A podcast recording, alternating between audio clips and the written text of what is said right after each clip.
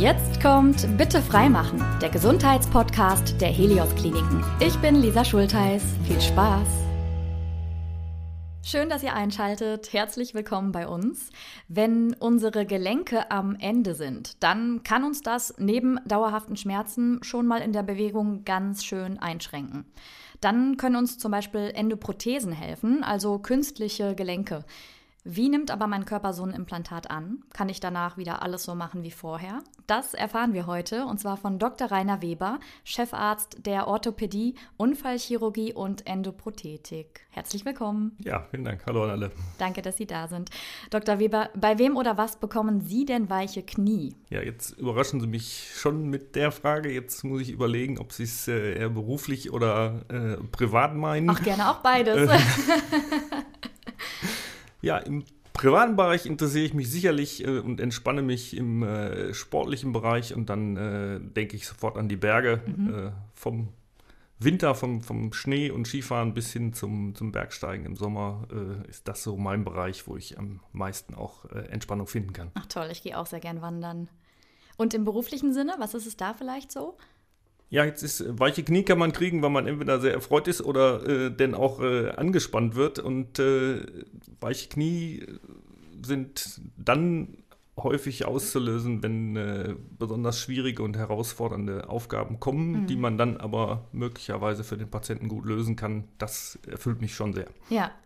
Äh, jetzt haben Sie auch gesagt, Ihnen liegt patientenorientiertes Arbeiten am Herzen. Wie machen Sie das denn in der Helios St. Elisabeth Klinik Oberhausen? Das patientenorientierte Arbeiten und äh, Behandeln äh, fordert ein, ein, Einlassen auf den Patienten. Äh, es reicht nicht, ein Röntgenbild zu kennen, mhm. Äh, sondern man muss die gesamte Situation vornehmlich im Gespräch von Anfang an richtig erfassen, äh, dass man den Patienten kennenlernt, mhm. was und äh, wie viel er mit dem Knie auch machen möchte und daraus hin ein dann individuelles Behandlungskonzept zu entwickeln. Also es geht auch einfach darum, sich wirklich ja ausreichend Zeit zu nehmen, um jemanden wirklich gut zu verstehen mit allem, wie er da ist und auch eben mit dem Anliegen, mit dem er kommt.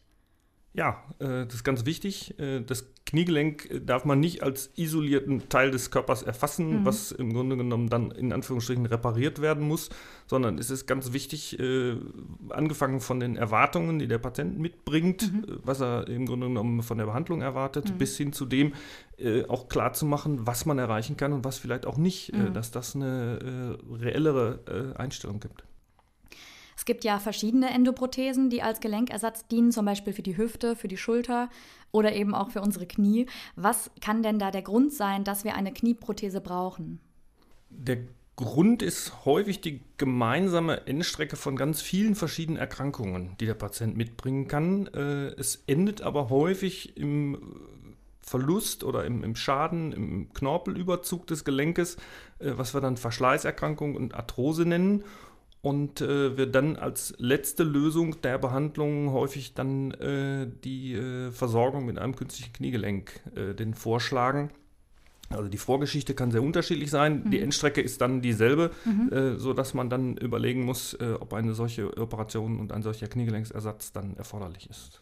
Sehen Sie das eigentlich schon, wenn Sie jemanden sehen am Gang zum Beispiel oder auch wenn ich jetzt hier so sitze? Ähm, ist mein Knie, äh, macht das einen guten Eindruck oder? Also Ihr Knie natürlich wunderbar und äh, ich würde mich hier bei weitem scheuen, da äh, das äh, Skalpell herauszuholen. Äh, aber in vielen Fällen kann man das schon erkennen. Mhm. Äh, wenn man ein bisschen Blick dafür hat, ist eine, eine Beinachsenveränderung, eine Veränderung zum O-Bein äh, häufig frühzeitig schon er zu erkennen. Mhm. Und äh, häufig ist das Gangbild eben dann auch nicht mehr so flüssig, äh, dass ein verändertes Kniegelenk schon auch schon durch die Kleidung häufig zu erkennen ist. Ähm, das fällt mir jetzt auch gerade dazu ein. Jetzt habe ich gerade höhere Schuhe an. Kriegt man da eigentlich als Arzt die Krise, wenn man eine Frau mit diesen ganz hohen Hacken sieht und, äh, und sie läuft ihr Leben lang darauf rum und kommt dann vielleicht mit Knieproblemen zu Ihnen? Oder sind das eher nicht so die Patientinnen, die dann auftauchen? Nein, das äh, würde ich erstmal so nicht äh, als äh, Problem oder als äh, Schwierigkeit äh, sofort so einschätzen und auch das äh, weitere Gelenke vom Fuß bis zur Hüfte äh, sind nicht eindeutig auf dem Weg äh, zu schädigen, okay. sondern das ist schon völlig in Ordnung. Jetzt haben Sie gerade gesagt, die Wege können ganz unterschiedlich sein, äh, bis man dann eben am Ende so eine Prothese vielleicht auch braucht. Das heißt auch, dass jüngere Menschen ein künstliches Knie bekommen können, zum Beispiel wenn, wenn Verletzungen oder Unfälle passiert sind, ne? Ja, das ist, ist richtig. Äh, das stellt uns vor, vor große Herausforderungen. Äh, natürlich können Unfälle und wenn man dann an den doch selbst im Amateurbereich schon intensiv betriebenen Sport heutzutage denkt mhm. äh, und die vielen Verletzungen im Kniegelenk, von Kreuzbandverletzungen hört man aller Orten, äh, dann sind das schon Schädigungen, die frühzeitig zu äh, Verschleißerkrankungen im Knie führen können, mhm. die dann diese Fragestellung schon in jüngerem Alter äh, dann äh, stellen.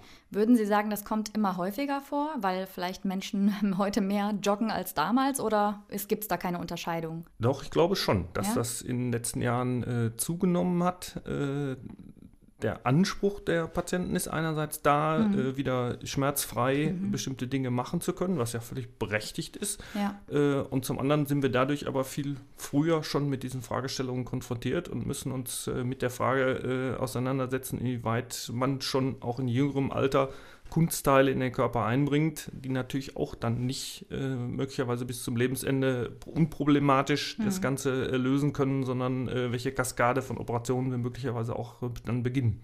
Was ist für Sie so die Hauptmotivation zu sagen, okay, wir operieren und setzen eine Prothese ein?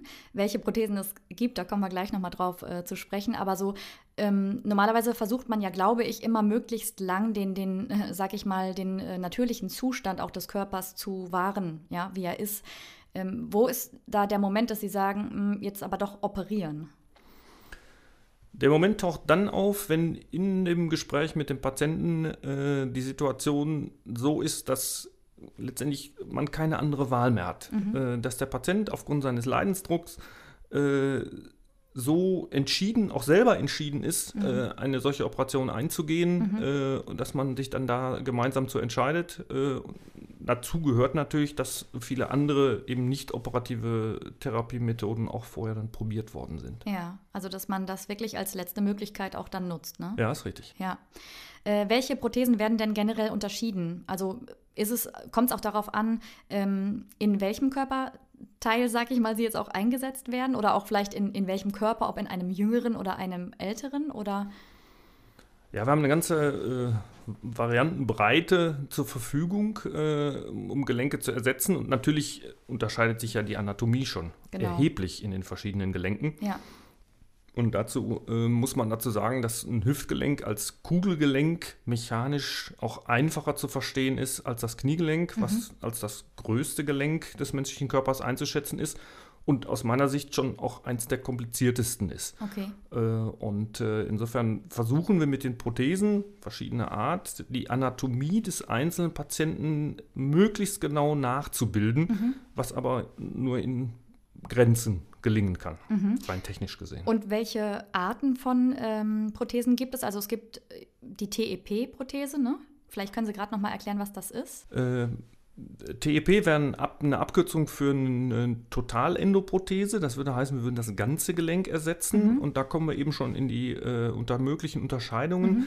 Äh, beim Kniegelenk kann man auch in Anführungsstrichen das halbe Kniegelenk ersetzen, wenn wir also einen Schaden haben, der nur den inneren Anteil des Kniegelenkes und weniger die äußeren und äh, hinter der Kniescheibe liegenden Bereiche betrifft, dann können wir gezielt auch nur den Bereich ersetzen und müssen nicht das ganze Gelenk in die Operation mit einbeziehen. Gibt es da irgendwie Statistiken, dass Sie sagen, mh, hm, die Totalprothese kommt äh, häufiger zum Einsatz als die andere oder kann man das so jetzt auch nicht? Ja, wir haben auf jeden Fall äh, den häufigeren Einsatz der Totalendoprothese. Mhm. Äh, wenn man das aber die letzten 20, vielleicht sogar 30 Jahre zurückblickt, dann sieht man da auch Schwankungen. Das mhm. hat sicherlich mit der technischen Entwicklung zu tun, dass Dinge probiert worden sind, wieder verlassen worden sind und wir uns natürlich auch weiterentwickeln mhm. und mit neuen Entwicklungen natürlich auch neue Möglichkeiten dann finden. Aber Sie würden jetzt auch nicht sagen, ähm, mein Favorit ist das und das und ich nehme die OP-Methode, weil sie eben besonders gut funktioniert. Das ist wahrscheinlich auch immer sehr individuell zu betrachten, oder? Das ist richtig. Das ist eben genau mein Anspruch, äh, dass man eben auch für den Einzelnen äh, dann die bestmögliche äh, Variante auswählt.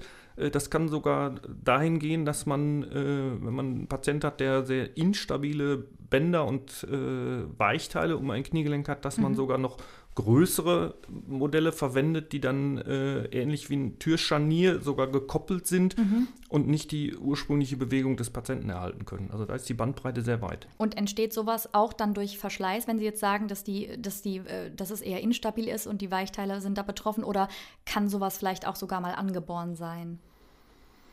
Na, angeboren ist im Grunde genommen sehr selten, äh, weil äh, das dann in Kindheitstagen ja schon häufig eine Behandlung bedeutet und da kommen Endoprothesen auf gar keinen Fall in Frage. Äh, aber die, wie eben schon, schon erwähnt, die Geschichte des Einzelpatienten ist sehr unterschiedlich. Mhm. Das kann von Verletzungen äh, begleitet sein, kann aber auch einfach, weil derjenige sehr, sehr lange gewartet hat mhm. und wie stark die Schmerzen sind, äh, muss man immer wieder feststellen, ist doch sehr, sehr unterschiedlich. Mhm. Also da äh, kenne ich eben Patienten, die mit auf dem Röntgenbild schon massiven Störungen kommen, die aber sagen, oh, eigentlich es noch. Äh, ich weiß noch gar, gar, nicht, nicht so ob ich mich operieren lassen okay. möchte. Oder äh, andere kommen und ich erkenne auf Bildern gar nicht viel, die aber sagen, äh, aufgrund der Schmerzen mhm. muss jetzt was passieren. Mhm. Und dann zählt auch logischerweise immer dieses Zusammenspiel und nicht immer nur das eine oder das andere. Ne? Ich kann mir vorstellen, dass es für die meisten Betroffenen wichtig ist, wieder ja, komplett fit und mobil zu sein. Geht das denn mit so einem neuen Gelenk? Also wenn wir nicht einen enormen Fortschritt gegenüber der Situation vor der Operation auslösen könnten, äh, würde es wenig Sinn machen zu operieren. Also mhm. wenn wir nicht davon überzeugt sind, dass wir äh, wirklich auch Verbesserung erreichen können, äh, dann würden wir es ja nicht guten Gewissens machen können. Mhm. Äh, generell muss man sagen, die Ergebnisse nach den Hüftoperationen sind besser als nach den Knieoperationen. Das liegt, glaube ich, an der komplizierten Anatomie mhm. des Kniegelenkes.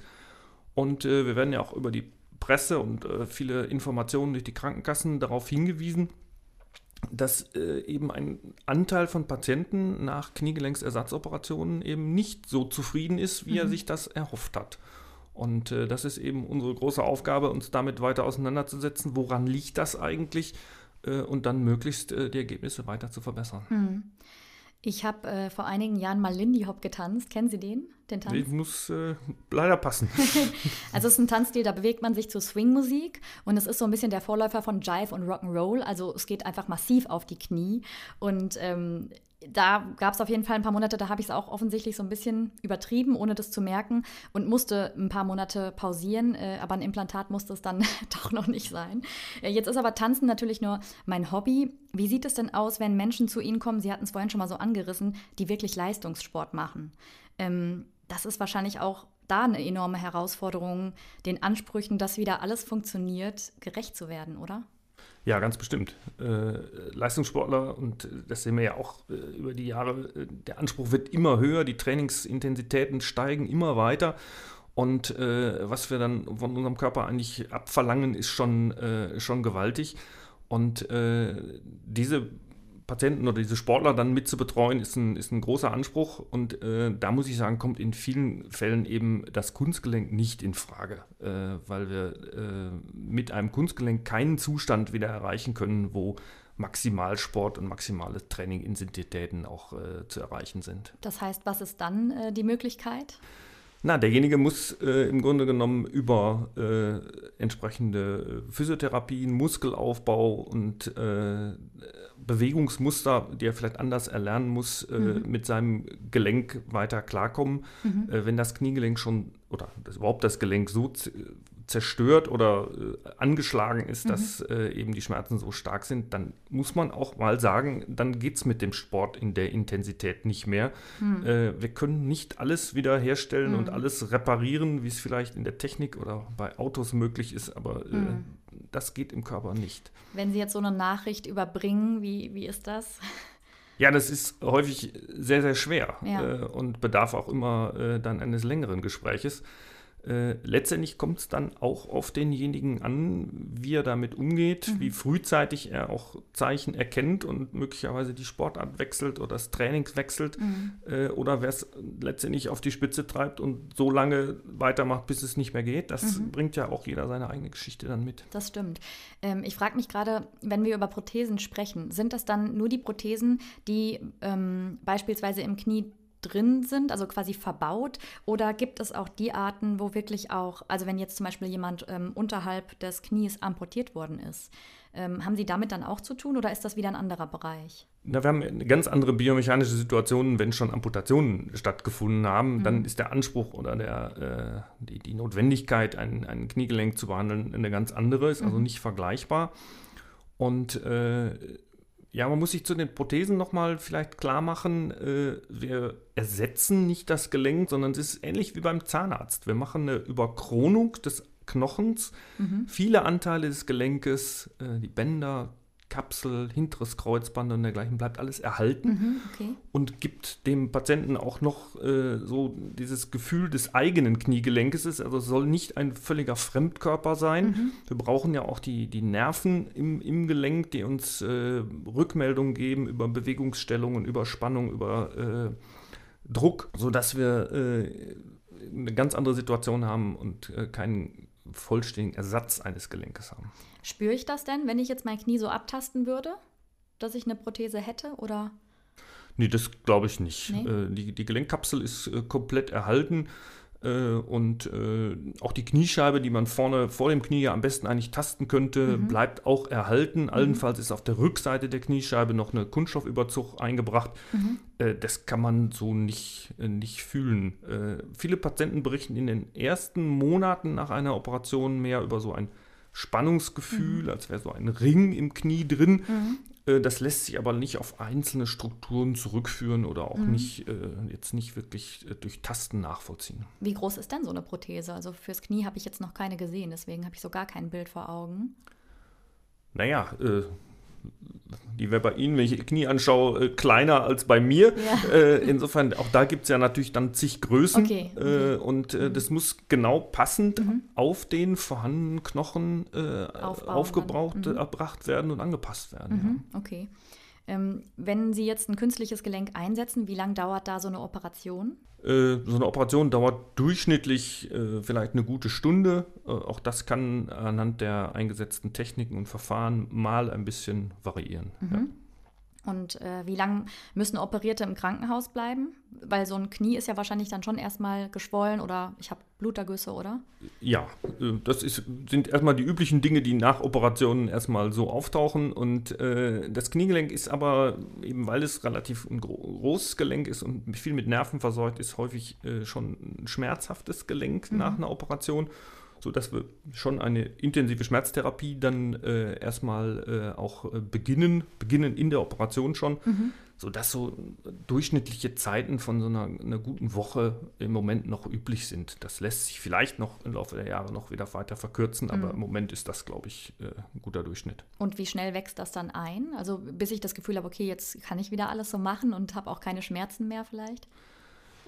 Ja, das sind im Grunde zwei Aspekte, die Sie angesprochen haben. Es äh, wächst im Grunde genommen Metall ja nicht wirklich am, am Knochen ein, mhm. sondern die Befestigung der Prothese ist häufig mit äh, Knochenzement mhm. am, am, Knochen. Und äh, das ist eine Verbindung, die ab der Operation als belastungsfähig und fest einzuschätzen ist. Die umgebenden Weichteile müssen sich natürlich an die Situation gewöhnen, sodass äh, erfahrungsgemäß Patienten so ab drei bis sechs Monate nach der Operation äh, Gefühl wieder haben, dass sie wieder ein normales Kniegelenksgefühl haben und äh, im Idealfall sogar ja. vergessen, dass eine, eine, Prothese eingebaut ist. Mhm, okay. Und wann äh, macht man eine Reha im Anschluss oder gehört das zu der Standardprozedur, sag ich mal? Na, in Deutschland äh, haben wir äh, eine, eine Rehabilitationsmöglichkeit äh, und die sollte dann direkt nach dem stationären Aufenthalt beginnen. Äh, ob das dann ambulant oder stationär ist, äh, kann der Einzelne auch äh, noch selber, selber, entscheiden. Die mhm. Krankenkasse spielt da sicherlich auch noch ein bisschen eine Rolle mit. man muss sich immer klar machen, im schon näher gelegenen europäischen Ausland kennen die Menschen gar keine Rehabilitation und müssen zu Hause und alleine mit vielleicht einzelnen Physiotherapien, Maßnahmen dann zurechtkommen. Okay. Das ist was äh, doch äh, typisch Deutsches Echt? und äh, das hätte ich gar nicht gedacht. Äh, das ist ein, ein, Vorteil und eine Intensität der Behandlung, äh, wie viele andere auch im europäischen Ausland, die gar nicht kennen. Mhm. Ähm wir haben ja vorhin so ein bisschen auch schon über Leistungssport äh, gesprochen. Da beanspruche ich mein Gelenk natürlich äh, viel mehr, äh, als wenn ich Alltagsbewegungen mache. So vielleicht ganz generell, wie lange hält denn so ein künstliches Gelenk? Ja, da müssen wir natürlich auf Studien zurückgreifen, die im Grunde genommen Operationen äh, einschließen, die schon vor 15 bis 20 Jahren äh, denn äh, gemacht worden sind oder eingebaut worden sind. Und äh, die Studienlage ist eigentlich ganz erfreulich. Die äh, Standzeiten werden länger.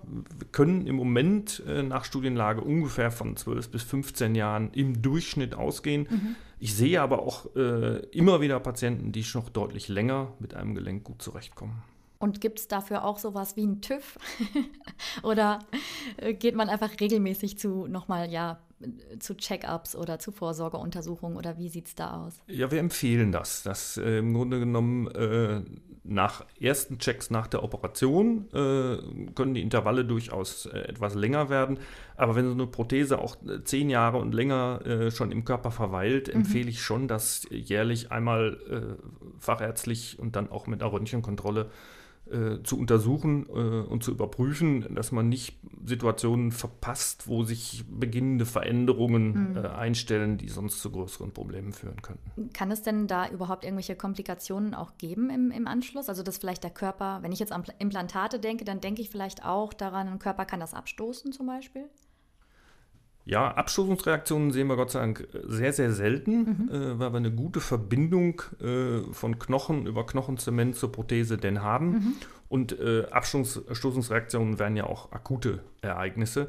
Wenn wir jetzt in der äh, Langzeitbetrachtung das angehen, muss man sich klar machen, der Knochen ist ein biologisches äh, Element und mhm. Knochen kann sich verändern. Mhm. Es können sich Osteoporosen einstellen, es können Knochenbrüche, äh, prothesennah denn auftauchen, sodass die Situation sich über die Jahre schon deutlich verändern kann und äh, dann auch eine Prothese sich wieder vom Knochen lockern kann, mhm. äh, was dann einfach äh, der Zeit geschuldet ist. Aber Sie würden jetzt nicht sagen, dass Sie jetzt äh, im Laufe eines Lebens ähm, so ein Implantat bei jemandem zwei, dreimal austauschen?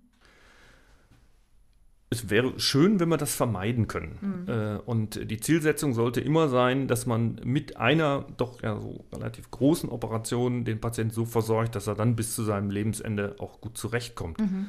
Äh, wenn man sich aber vorstellt, äh, dass äh, zum Beispiel ein männlicher Patient am Ende seines Berufslebens schwer körperlich arbeitend so eine Prothese braucht, mhm. dann hat er nach Lebenserwartung noch so viele Jahre der, schon zu erwarten, dass wahrscheinlich die Prothese das eben nicht abdecken kann. Mhm. Und dann muss man sagen, haben wir auch äh, technisch doch noch einige Möglichkeiten, äh, das dann nochmal wieder in Ordnung zu bringen. Okay. Gibt es insgesamt was, was ich selber machen kann, um den Heilungsprozess äh, zu ja, unterstützen, beschleunigen? Ja, also interessierte und gut mitarbeitende Patienten sind immer das Beste, äh, was man äh, denn dann haben kann. Und äh, auch da ist von Seiten des, äh, des Patienten so ein gutes Gefühl äh, häufig nötig, mhm. äh, weil es gibt nicht die Richtlinie, äh, wie viele Minuten man am Tag, wie viel Beugegrade man erreichen soll, sondern mhm. Äh, man muss dem Knie ein bisschen Zeit geben. Mhm. Äh, wer es nur hochlegt und gar nichts macht, mhm. ist sicherlich nicht gut beraten. Mhm. Wer es aber auch überfordert und dann mehr Schmerzen hat und zu früh zu viel Treppen steigt oder ähnliche Aktivitäten mhm. Macht, hat auch Beschwerden. Und insofern ist es ganz schwierig, den Mittelweg zu finden. Und da bin ich natürlich auf den einzelnen Patienten auch angewiesen, der so ein bisschen auch auf sich innerlich hören kann und darauf reagieren kann. Und der beste Weg ist dann aber schon auch einfach Übungen zu machen, wahrscheinlich, oder? Ja, mhm. äh, es ist zu erwarten, dass man ja vor der Operation äh, bestimmte Dinge nicht, Einschränkungen hatte, bestimmte Dinge nicht konnte und mhm. damit auch ein muskuläres Defizit mitbringt. Mhm. Das gilt es natürlich eben möglichst optimal wieder aufzuarbeiten, damit man dann auch viel von dem Gelenk profitieren kann. Wann könnte ich jetzt wieder schwimmen gehen zum Beispiel? Dann die Frage äh, mit, äh, mit Wasser ist immer die dann der Wundheilung. Mhm. Äh, letztendlich gehen wir immer davon aus, dass bis zum äh, Fadenzug äh, 10, 12 Tage vergehen. Mhm. Äh, dann darf auch wieder Wasser an den Bereich mhm. und äh, wer es dann, wie gesagt, nicht wieder übertreibt mhm. in bestimmten Bewegungen, darf dann auch schwimmen gehen. Schwimmen gehen ah, super, dann ist das ja recht zeitnah eigentlich. Ja, das stimmt. Ähm, was fasziniert Sie denn äh, selbst so an der Endoprothetik? Warum sind Sie überhaupt da so in diesen Fachbereich eingestiegen? Ja, ich finde schon sehr faszinierend, wie wir äh, eben über die Jahre äh, uns äh, dem weiter angenähert haben, die menschliche Anatomie nachbilden zu können und dem möglichst nah auch äh, operativ dann äh, wieder äh, das Ganze weiterverfolgen können, um gute Ergebnisse in der, in der Prothetik zu erreichen. Das hat einerseits was sehr Technisches, mhm. äh, auf der anderen Seite ist es immer eben äh, dann eben der Kontakt zum Patienten mhm. äh, und diese Auswahl oder diese äh, Indikationsfindung, äh, wann und bei wem welche Prothese denn einzusetzen ist, was mich sehr, sehr interessierte. Ja, wobei den Kontakt hat man ja, sage ich mal, in allen äh, Bereichen. Sie haben gesagt, das äh, Knie ist so am komplexesten. Dann höre ich raus, dass Sie Herausforderungen auch durchaus mögen. Ja, das stimmt. Äh, Wenn es knifflig wird, ja. ja, also das äh, stimmt schon und sich dann, dann auch nochmal äh, extra nochmal hinzusetzen und das nochmal in Gedanken genau durchzugehen, mhm. äh, das äh, macht mir schon viel Spaß. Wenn Sie jetzt äh, weiter in die Zukunft denken und auch blicken, was kann es denn da bei der Endoprothetik noch für Entwicklungen geben? Ja, ich denke, es wird noch äh, deutliche Entwicklungen geben. Einiges deutet sich schon an, manches muss man vielleicht auch noch weiter abwarten. Mhm. Äh, technisch ist es eben noch sehr, sehr schwierig, äh, die Anatomie exakt abzubilden, weil sie ja bei jedem auch äh, wirklich anders ist und das vorher zu analysieren und in die Operation mit einfließen zu lassen, mhm. auch möglicherweise durch individuelle Implantate, äh, die also dann auf den einzelnen Patienten äh, genau abgestimmt sind. Da ist noch einiges an Entwicklung möglich. wenn man jetzt so durch die Presse guckt, wie andere Kliniken auch schon, schon äh, bewerben, dann taucht der Roboter wieder zunehmend mhm. auf, mhm. Äh, der eigentlich vor 20 Jahren in Deutschland mal eine ziemliche Bruchlandung hingelegt hat und äh, den viele Kliniken auch wieder verlassen haben. Weil? Äh, weil nachher die Ergebnisse doch nicht so gut waren, hm, weil okay. eben diese Abstimmung äh, der, der Technik, die eingebracht worden ist, auf den einzelnen Patienten nicht wirklich geklappt hat mhm. und man dann leider im Nachhinein einsehen musste, dass die Patienten nicht besser dran waren okay. als äh, händisch vom, vom Operateur individuell operiert. Mhm. Und äh, da wird sicherlich noch äh, eine Entwicklung auftauchen und der Roboter wird dann nicht isoliert und alleine wie eine, eine CNC-Fräsmaschine arbeiten. Das wäre gruselig. Sondern, ja, sowas hat man früher schon angedacht okay. und versucht. Und äh, es ist aber jetzt so, dass man äh, selber weiter operiert, aber mhm. der, der äh, Computer, der Roboter mhm. durchaus kontrolliert mhm. und äh, schon dann auch äh, auf äh, kleinste Winkelgrade mhm. und Millimeter genau äh, Hinweise geben kann, mhm. äh, um noch exakter zu werden in der OP-Technik. Also so ein bisschen auch vielleicht als Erweiterung Ihrer Fähigkeiten dann zu sehen, ne? Ja, genau. Mhm. Dann sage ich vielen Dank, dass Sie heute hier waren und uns ein bisschen ja, in die Welt der künstlichen Gelenke mitgenommen haben. Ja, sehr gerne. Dr. Rainer Weber, Chefarzt der Orthopädie, Unfallchirurgie und Endoprothetik aus der Helios Klinik Oberhausen. Vielen Dank. Und wir bleiben bei dem Thema, mit welchen Möglichkeiten wir unsere Lebensqualität verbessern können. Wir sprechen in der nächsten Folge über die plastische Chirurgie, da insbesondere über Operationen an der Brust. Danke fürs Zuhören und bleibt gesund. Das war Bitte freimachen, der Gesundheitspodcast der Helios Kliniken.